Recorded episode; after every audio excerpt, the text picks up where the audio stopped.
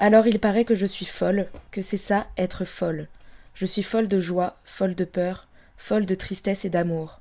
Je suis folle de toi, folle dans la tête et dans le corps, folle de rien. Je suis folle et j'étais chez les fous. J'en reviens plus folle que jamais, folle de tout. J'étais furax. Il me paraît impossible de traverser cette vie sans y voir le J'ai désespoir. pris du déroxate pour la dépression. Le, la, la vie est quand même tellement... euh, pff, euh, J'ai pris du Valium. Les médicaments donnent une sorte d'équilibre. Je pense que, sérieusement, que je suis conne. apathique, agnosique, aphasique. Il n'en est pas moins certain que je suis conne. Les gens disent mais il est fou quoi. C'est un psychopathe qui est devenu cinglé. On, on pense, on dort, on sue, euh, on pisse du capitalisme à, à- à longueur de, de temps et de journée. Une, une mini-communauté de deux pour l'instant, oui. Ça se guérit pas, enfin moi je dirais ça, mais ça se soigne bien sûr. Bienvenue dans Les Garde-Fous, une émission qui part à la recherche de la folie d'aujourd'hui, en rencontrant des fous ordinaires et extraordinaires, et qui est écoutée aussi par toi, qui peut-être est fou, à ta manière.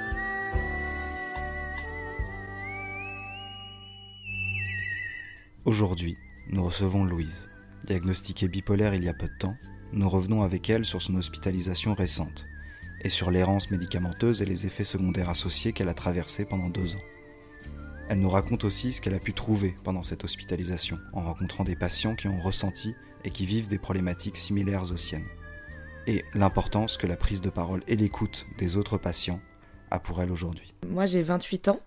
Souvent on me qualifie de vieille vingtenaire ou de jeune trentenaire. Ça dépend, ce que je préfère. Et je travaille euh, du coup voilà dans le milieu du théâtre. Je travaille dans un théâtre et je travaille aussi avec des compagnies en dehors de ça. Je, suis plutôt voilà tournée vers l'art en général.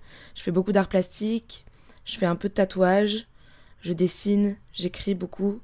Et voilà, en gros, ce que je fais de mes journées.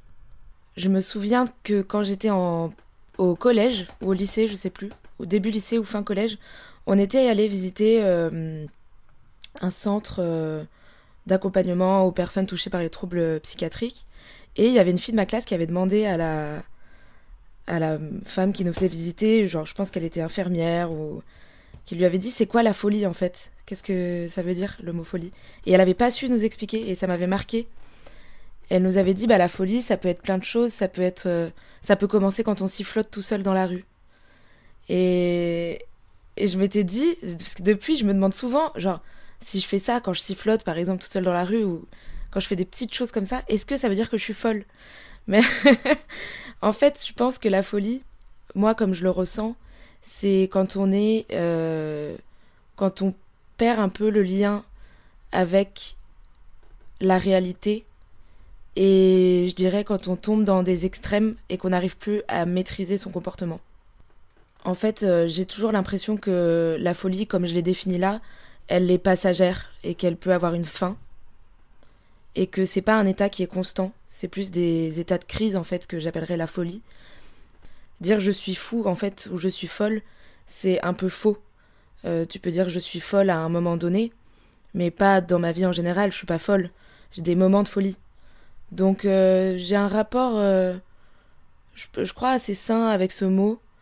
Alors c'est marrant parce qu'en fait, la première fois, je m'en suis pas rendu compte du tout. Je m'en suis rendu compte des années plus tard, enfin il y a trois ans, quand euh, j'ai changé de psychologue, parce qu'à la base j'allais voir une psychologue, euh, parce que euh, voilà, il y avait des moments où je me sentais pas très bien, où j'avais voilà envie de parler à quelqu'un d'extérieur. Mais je me suis jamais dit j'ai des moments de folie, pas à ce moment-là. Et cette première psychologue donc cherchait désespérément un traumatisme que j'aurais pu avoir vécu. Et au bout de plusieurs séances, euh, au bout d'un an quand même, je me suis dit euh, non là elle cherche quelque chose qu'il n'y a pas quoi. Et elle, elle, elle cherchait, elle cherchait, elle cherchait. Et moi je, je sentais qu'elle était complètement loin de de tout, de tout ce qui était réel quoi. En tout cas par rapport à moi. Et du coup j'ai simplement changé de psychologue. Et euh, donc je suis allée chez, cette nouvelle psychologue, je lui ai expliqué que voilà, il y avait des moments où je me sentais pas bien. Euh, elle m'a tout de suite posé des questions très précises comme est-ce que c'est cyclique? Euh, Est-ce que ça revient Est-ce que est-ce que c'est des périodes qui sont qui ont toujours un peu la même durée? Elles reviennent tous les combien, etc. Et en fait, elle m'a et puis elle m'a aussi posé la question voilà, est-ce que à l'inverse, tu as des périodes où où tu tu vas être, tu vas avoir une humeur qui est très élevée, où tu vas faire plein de projets, où tu vas être plus irritable, etc.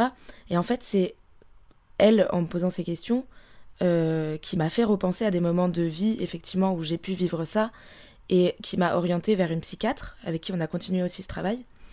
Et c'est la psychiatre, après, pour le coup, qui vraiment m'a fait rechercher avec des dates très précises euh, des périodes d'humeur que, j'avais pu avoir. Et on est remonté jusqu'à en 2015, euh, où j'ai eu effectivement, je pense, un moment de folie que j'avais pas du tout identifié à ce moment-là. Où euh, voilà, j'avais 50 000 projets en même temps. Le matin, je me réveillais à 5 heures du matin pour aller au travail. L'après-midi, j'allais en cours. Le soir, j'allais en répétition de théâtre. Et après, en rentrant de répétition, je sortais et je dormais pas. Et le lendemain, j'allais au travail. Euh, et puis j'allais en cours, et puis j'allais en répétition de théâtre, et puis je sortais, etc. Ça pendant plusieurs semaines. Ce qui était surtout caractéristique, c'était que je dormais pas et que j'étais très irritable. C'est-à-dire que quand je sortais, j'allais tout le temps chercher l'embrouille avec les gens.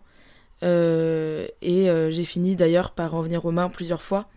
Chose qui me ressemble pas quand je suis pas du tout dans ces moments de folie. Mais quand on est dans ce moment de folie, c'est très difficile, voire impossible. Enfin, je sais pas, moi, j'ai jamais réussi à l'identifier à ce moment-là. C'est toujours après coup que j'ai pu, euh, que j'ai pu le voir ou qu'on a pu me dire, euh, qu'on a pu me poser la question, en fait, me dire, mais est-ce que t'étais pas un peu comme ça à ce moment-là? Et que moi, je me dise, ah ouais, en fait, si, c'est vrai que j'étais super irritable. Ou c'est vrai que j'étais pas fatiguée du tout, que j'oubliais de manger, que j'oubliais de dormir, et puis que j'avais pas envie de dormir, etc. Pour donner un exemple précis, il y a, il y a quelques mois, euh, donc moi je travaille euh, à temps plein, je fais 35 heures, et il y a quelques mois je m'étais dit, euh, pour la peut-être la cinquième ou sixième fois, je vais reprendre mes études en même temps que je travaille. Sauf que je travaille dans l'associatif, donc je travaille 35 heures, mais en fait, en pratique, je travaille beaucoup plus que ça. Et en même temps, voilà, reprendre des études qui, prennent autant de temps, en se disant que c'est tout à fait possible, en voyant pas pourquoi tout le monde me dit euh, mais t'es sûr? Parce que attends ça va être quand même un peu compliqué et tout. Euh, il y a même un moment où je voulais entreprendre de faire un master, de faire une dernière année de master parce que j'ai déjà un master, de faire une autre en fait dernière année de master pour avoir un double diplôme et de faire une thèse en même temps que je travaille. tout ça en montant une compagnie de théâtre et en dessinant tous les jours, quoi, et en écrivant tous les jours.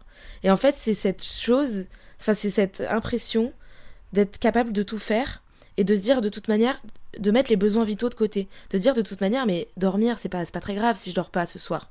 Je, voilà, je fais ça, euh, je fais ça cette nuit, et puis je dormirai plus tard. Dormir, c'est, c'est, secondaire. Ou pareil, manger.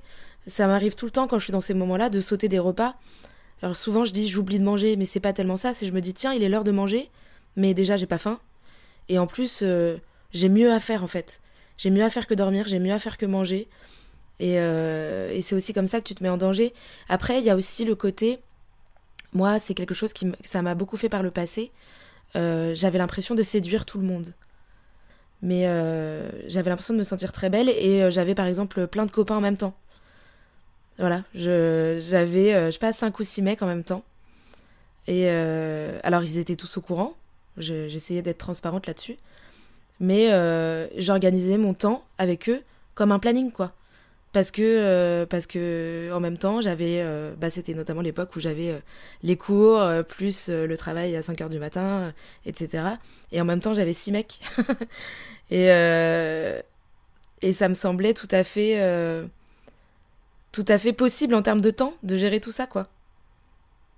Et en fait, de fait, c'est étrange, mais j'y arrivais jusqu'au moment où ça déraille en fait. Ça, c'est des moments qui ont toujours été suivis, voilà, de moments de bas, euh, où après je faisais que dormir pendant des jours et des jours, et où c'est mon copain qui me réveillait pour euh, que je mange, ou pour que j'aille aux toilettes, ou pour que j'aille me laver, ou des choses comme ça, par exemple. Pendant ces cinq ans où euh, du coup j'ai pas du tout eu de suivi psychiatrique,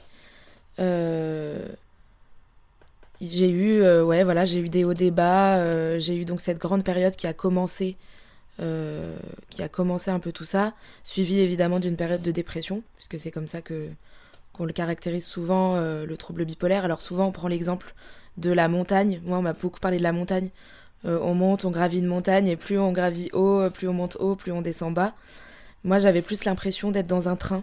C'est-à-dire que c'était un train qui, qui roulait. Voilà, c'est un train qui roule. Il peut rouler à sa vitesse normale et confortable. Et puis à un moment, sans savoir pourquoi, il accélère, il accélère, il accélère, il accélère, il accélère. Et d'un coup, il déraille. Et il tombe. Et tout le monde meurt. Je m'en suis pas rendu compte tant que je pense les médecins me l'ont pas fait remarquer.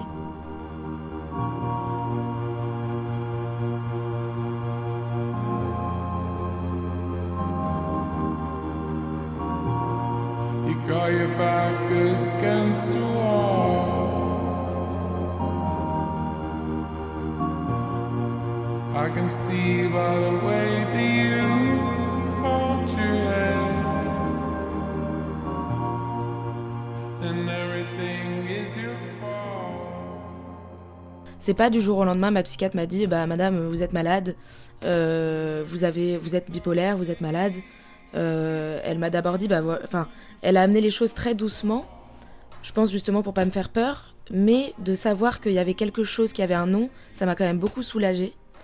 Euh, après, ça m'a fait flipper dans le sens où euh, je me suis dit, bah, s'il y a cette période, cette grande période que j'ai pas remarqué, peut-être qu'il y en a eu plein d'autres. Et peut-être qu'il peut y en avoir d'autres où je vais pas me rendre compte.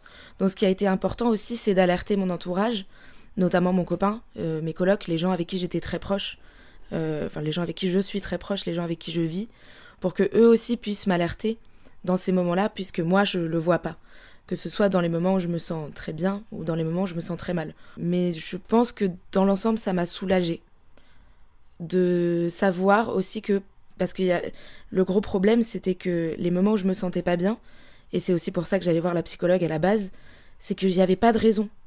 Il se passait rien. C'est-à-dire, il n'y avait pas d'élément déclencheur qui me. Euh, parce qu'on a tous des moments de tristesse, c'est normal. Il se passe quelque chose de triste, on est triste, c'est des émotions qui sont normales. Mais moi, j'avais pas d'élément déclencheur et des fois, j'avais l'impression de sombrer, de sombrer quoi, d'être complètement abattu et, euh, et de savoir qu'en fait la raison, c'était un trouble précis avec un nom et un diagnostic. Ça, ça m'a beaucoup rassuré et ça ça a légitimé ce que je ressentais et je me je pense que je me suis plus autorisée à le ressentir. Euh, je me suis déstigmatisée en fait, je crois. Je pense y a, euh, je pense que ça. Hum, me rassure de savoir que certaines personnes le sachent. Alors j'ai quand même euh, choisi précisément à qui je le disais, à qui je le disais pas. Hein. Parce qu'il y a des gens, je n'ai pas forcément envie qu'ils soient au courant parce que ça, ça regarde que moi. Mais c'est vrai que par exemple, des amis que je vois pas souvent, je sais que c'est très difficile pour moi de reprendre contact parce qu'il y a plein de moments où je me sens pas bien et, où je suis incapable de prendre mon téléphone pour envoyer même un texto ou alors même de répondre à un texto et que ça peut durer plusieurs semaines, voire plusieurs mois. Et de savoir que mes amis qui sont loin sont au courant, ça me rassurait en me disant euh, ils vont pas se vexer si je leur donne pas de nouvelles, ils vont pas se vexer si je réponds pas. Euh, et puis ça reste mes amis, c'est-à-dire que si j'ai besoin d'eux, euh, ils connaîtront la situation et, et, ils sauront de quoi il en retourne quoi. Alors dès que j'ai dès que j'ai eu mes premiers rendez-vous avec la psychiatre et qu'elle a commencé à poser ce diagnostic de trouble de l'humeur, enfin qu'elle a commencé à m'en parler en tout cas, elle m'a dit voilà, on ne pourra pas faire l'économie d'un traitement vu euh, parce que j'avais eu des phases aussi où je m'étais mise en danger euh, euh, physiquement. elle m'avait dit voilà, vu que vous vous êtes déjà mis en danger, je préfère qu'on fasse pas l'économie d'un traitement et que on essaye tout de suite un traitement de stabilisateur de l'humeur, de thymorégulateur. Donc on a commencé avec un premier traitement qui m'a fait beaucoup d'effets secondaires. J'avais beaucoup de vertiges, j'étais tout le temps endormie. Euh, j'étais vraiment à la masse complet, quoi, tout le temps. Euh, du coup, on a changé. J'ai eu d'autres effets secondaires. On a rechangé et je suis passée par un nombre d'effets secondaires et un nombre de médicaments inimaginables jusqu'à juste avant mon hospitalisation, où en gros, elle m'a dit on a fait le tour de tous les médicaments. Et en fait, par la force des choses, euh, j'ai été à l'hôpital, donc j'ai fini aux urgences psychiatriques et j'ai été euh, admise en clinique. Et en clinique, on a pu faire d'autres tests avec des médicaments que j'avais déjà pris. Euh, et les tester notamment à des heures différentes. et là, pour l'instant, je suis sous un traitement qui me stabilise. quand on lit la liste des effets secondaires sur les, sur les notices de médicaments, c'est toujours un peu à la fois drôle et désolant. Il y a des choses comme chute des ongles, euh, chute des dents, coma. Voilà, des choses comme ça. Donc euh, moi, je déconseille à tout le monde de lire les notices. Moi, je le fais parce que j'ai une sorte de curiosité morbide de me dire qu'est-ce qui peut m'attendre. Mais en fait, c'est voilà, des effets secondaires qui sont quand même assez, assez rares et moi qui me sont jamais arrivés, mais, mais, mais j'en ai vécu pas mal quand même le premier jour, le premier jour de mon premier traitement. Donc je sors, je sors de chez la psychiatre et euh, elle me, donc elle me prescrit euh, des médicaments. Il y avait du Xanax et euh, et, un, et donc le médicament qui m'endormait un peu. Donc je vais à la pharmacie, j'achète mes médicaments, mon Abilify et mon Xanax. Je prends un cachet de chaque, comme c'était prescrit le matin. J'arrive au boulot et là j'étais au bout de 20 minutes défoncée comme j'ai jamais été défoncée de ma vie. Je suis allée voir mes collègues, j'ai dit excusez-moi, je suis trop défoncée, il faut que je rentre chez moi là. Donc mes collègues étaient au courant, c'était deux collègues avec qui j'en avais déjà parlé. Euh, et je leur ai dit là je peux pas rester, il faut que je rentre chez moi. Et j'ai même demandé à une de mes collègues de me raccompagner parce que j'avais peur de me faire écraser euh, dans la rue tellement j'étais, je sais même pas comment expliquer quoi. J'étais euh, complètement étourdie, complètement défoncée. J'avais peur de m'endormir en marchant. Non, j'ai pas eu peur des médicaments parce que comme j'ai vu mon père malade, je l'ai vu sous médicaments et j'ai vu que ça lui a sans doute sauvé la vie, moi ça me faisait pas peur. Je me disais si j'en ai besoin, j'en prendrai quoi. Et puis j'ai fait, confiance très vite à ma psychiatre parce qu'elle est, elle est vraiment géniale. Et voilà, elle me l'a dit, elle m'a dit, elle m'a, laissé le choix évidemment de, d'être sous médicaments ou pas. Mais euh, elle, elle m'a dit qu'elle pensait que c'était mieux. Et elle m'a dit qu'on le ferait en douceur, ce qui a été fait, même si, bon, il y a eu cette période d'errance médicamenteuse. Ça m'a saoulé à un moment, parce qu'on trouvait pas le traitement qu'il fallait. Mais ça me faisait pas peur.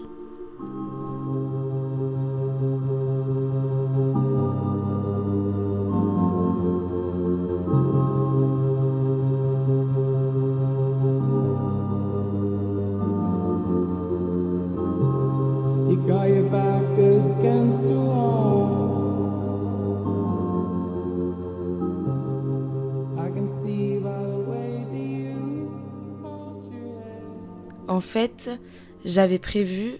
Alors j'ai peur de devenir un peu émotive là. En gros, j'avais prévu de me suicider à une date très précise. Euh, et j'avais tout prévu.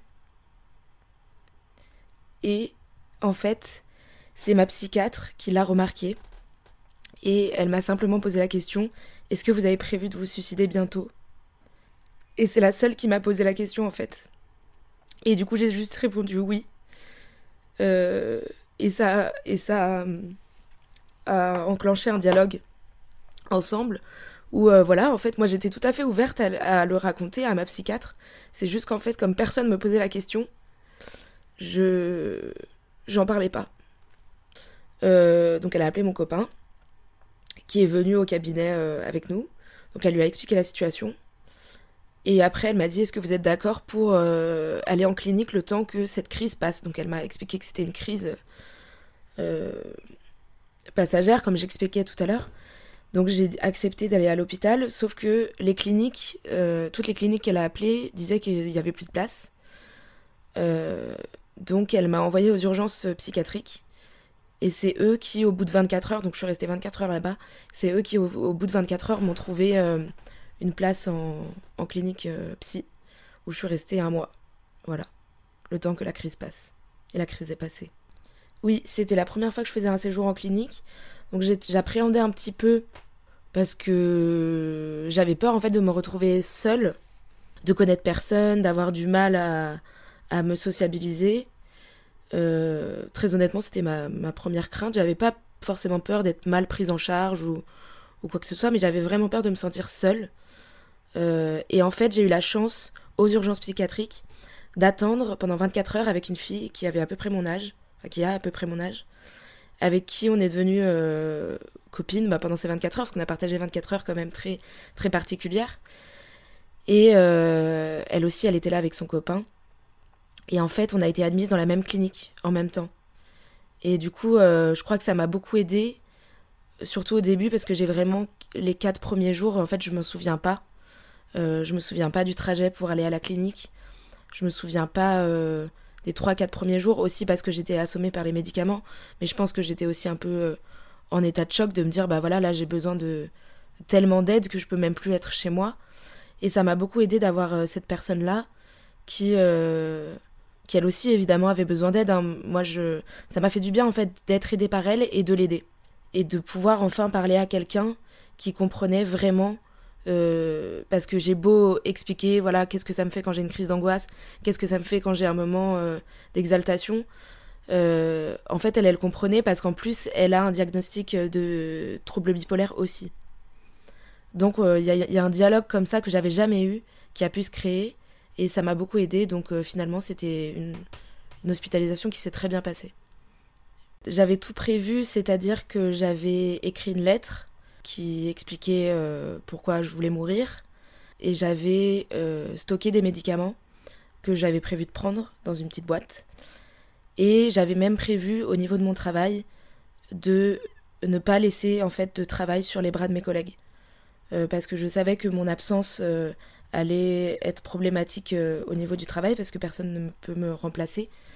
Voilà, et c'est assez, c'est assez drôle parce qu'en fait, quand j'en ai parlé avec ma copine justement à l'hôpital, elle aussi, elle avait tout prévu. Et elle, elle avait prévu un truc super ingénieux que moi, j'avais pas prévu. Et je me suis dit, c'est terrible, hein, mais je me suis dit, putain, mais quelle bonne idée, et j'ai même pas pensé à faire ça. Elle était allée chez une photographe professionnelle faire prendre des photos d'elle pour qu'il y ait des super jolies photos à son enterrement. Et je me suis dit, mais c'est incroyable comme idée, c'est super ingénieux. Moi, si j'avais réussi à me suicider, en fait, il y aurait eu que des photos de merde. Voilà, donc j'avais tout prévu, mais j'avais pas tout prévu quand même. Les liens que j'ai pu créer avec d'autres patients, euh, ils, sont assez particuliers parce que c'est vraiment un endroit. euh, j'allais dire, c'est comme quand on part en colonie de vacances, mais c'est en fait c'est un peu un endroit qui est en dehors de notre vie quotidienne. Et donc c'est très particulier de, de créer des liens avec des gens dans cet environnement-là, parce que par exemple cette fille avec qui on est devenu très très proche et avec qui j'ai partagé les choses les plus intimes qui se passent dans mon esprit, euh, là je vais la revoir bientôt, mais je je l'ai encore pas revue en dehors de la clinique parce qu'elle est sortie euh, après moi, et je sais pertinemment qu'il y a des risques qu'en fait on s'entende pas ou qu'en fait on soit pas amis ou qu'on se rende compte que nos vies elles sont euh, elles sont complètement opposées ou que notre quotidien il est pas compatible ou je, ou ou je sais pas. J'ai vraiment passé des moments très intenses avec eux. J'ai beaucoup ri. j'ai beaucoup ri parce qu'on pouvait rire en fait de choses justement de- desquelles on ne peut pas rire à l'extérieur. On a beaucoup ri euh, sur euh, le suicide, on a beaucoup ri sur la maladie, euh, et c'est des choses qui nous faisaient, ça nous faisait beaucoup de bien de, de rire de ces choses-là. Alors on faisait pas que rire de ça, hein, évidemment. On en parlait aussi très sérieusement. Le retour à la vie normale, il s'est passé progressivement parce que je suis pas tout de suite retournée au travail. Surtout, en fait, juste avant que je sorte, les médecins m'ont autorisé une permission. C'est-à-dire que je suis retournée chez moi pendant deux jours et je suis retournée à la clinique après pour voir en gros comment s'étaient passés ces deux jours, est-ce que je m'étais sentie à l'aise à la maison, euh, est-ce qu'il y avait des choses qui m'avaient angoissée, etc. Ce- Cette permission s'était très bien passée, donc on a décidé que ma sortie définitive se passerait euh, tel jour. Et quand je suis rentrée, en fait, euh, j'ai surtout eu du temps pour moi parce que j'étais toute seule à la maison, mon copain et mes colocs travaillaient. J'ai remis beaucoup au propre tout ce que j'avais écrit, parce que là-bas j'écrivais tous les jours. Et j'ai repris doucement contact avec mes collègues en disant bah voilà, je suis rentrée, euh, pour l'instant je reviens pas. Je suis allée boire un café avec un collègue, après avec un autre collègue.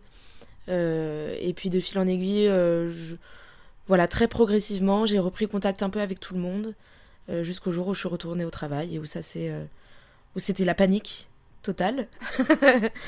Euh, mais c'était la panique que pendant un jour et parce que j'ai eu l'impression qu'il fallait tout que je tout que je fasse en un jour, tout, tout, tout mon retard accumulé, j'avais l'impression qu'il fallait que je le rattrape en un jour et en fait le, le deuxième jour j'ai réussi à m'organiser et depuis euh, ça se passe super bien et ça se passe beaucoup mieux que qu'avant mon hospitalisation.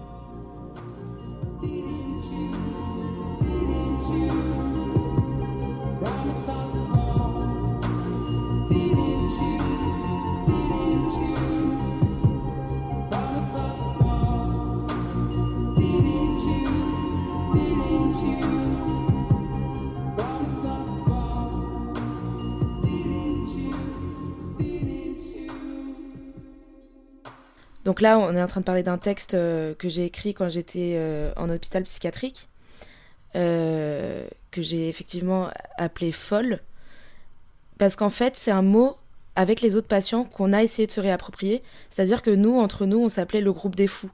On avait même une conversation WhatsApp sur, le, sur laquelle on s'écrivait pour se dire bah voilà, on va fumer une clope ou on va manger à telle heure, euh, on se retrouve sur la terrasse, etc.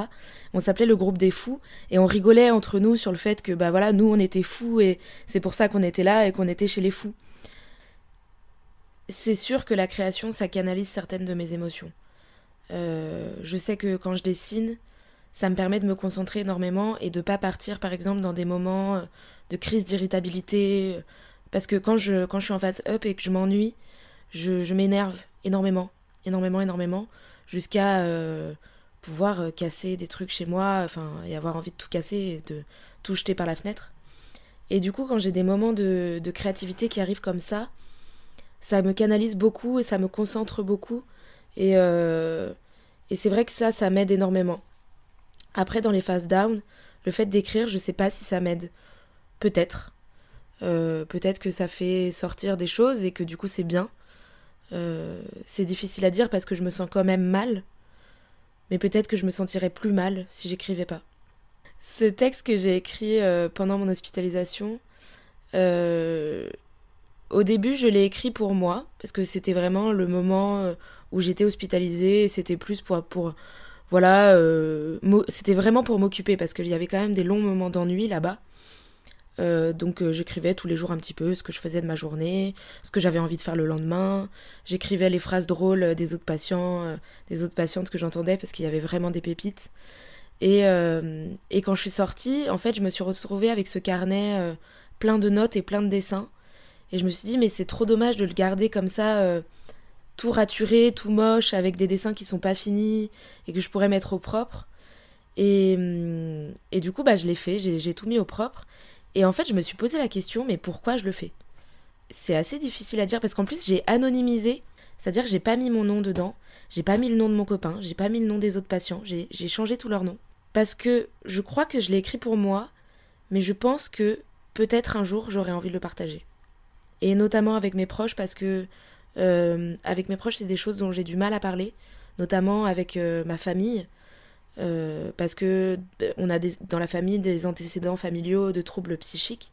Et je sais que c'est un sujet qui est très sensible, notamment pour ma mère. Et je pense qu'un jour, si je m'en sens capable, je, lui ferai lire et ça pourrait être un bon outil de médiation entre nous deux pour qu'elle comprenne sans que j'ai besoin de verbaliser. Et il y a autant des bouts en fait de mon carnet. Euh, en fait, dedans, il y a des bouts de mon carnet, de mon journal intime que je tenais, enfin de mon journal intime, d'un journal que je tenais là-bas c'est pas spécialement un journal intime, mais voilà, tous les jours j'écrivais quelque chose. Il y a aussi des textes euh, plus poétiques que j'écrivais soit en atelier d'écriture, soit dans ma chambre. Euh, et il y a, des, euh, citations de d'autres patients, des choses qui m'ont fait rire. Par exemple, quand je suis arrivée au tout début, il y a un patient, ça, ça m'a marqué.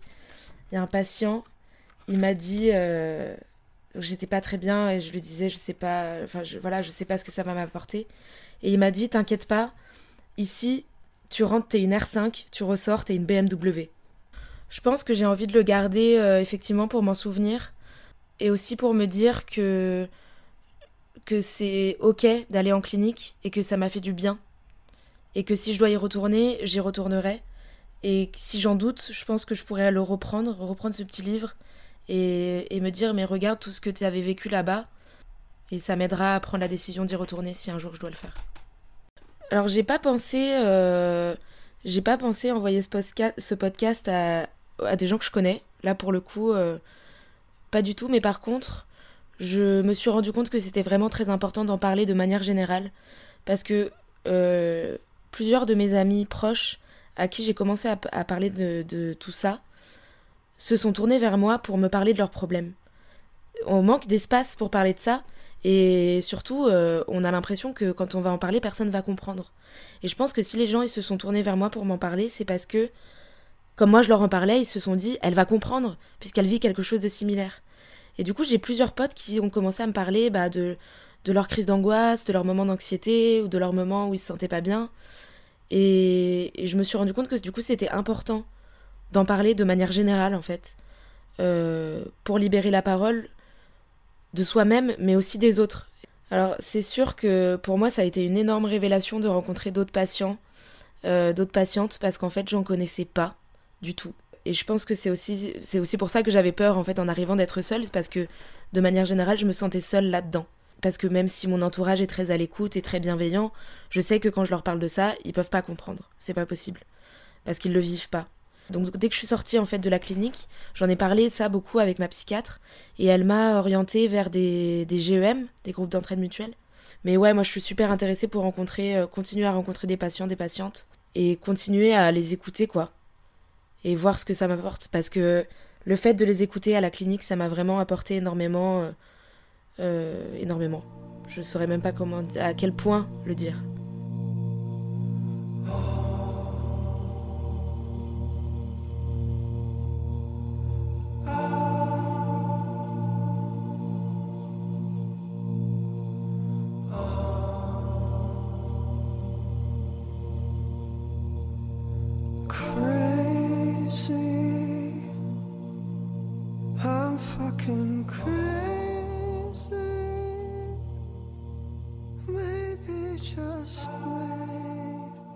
Alors il y a une musique qui m'évoque pas forcément la folie, mais qui m'évoque euh, notamment les, les périodes de dépression.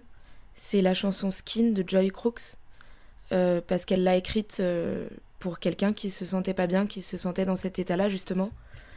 Et je trouve que c'est une très jolie chanson qui essaye de redonner espoir et, qui moi m'a accompagnée, que j'ai beaucoup écouté quand j'étais à l'hôpital. Et c'est marrant parce que quand j'ai pris la décision de d'écrire ce petit recueil, de mettre au propre ce petit recueil, euh, quand j'ai pris mon ordinateur pour commencer à écrire au propre les textes que j'avais dans mon carnet, à la radio, il y a Skin de Joy Crooks qui est passé.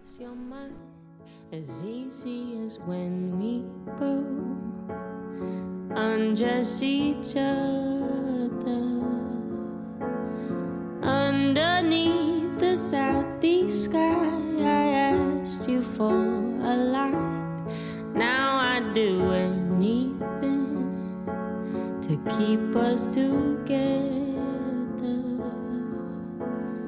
Don't say that you're giving up.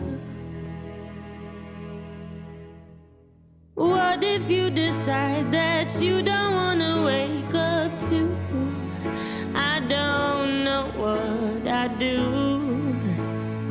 Cause I've built my life around you. Don't you know the skin that you're given was made to be lifted? You've got the light. You've got the light. Whoa.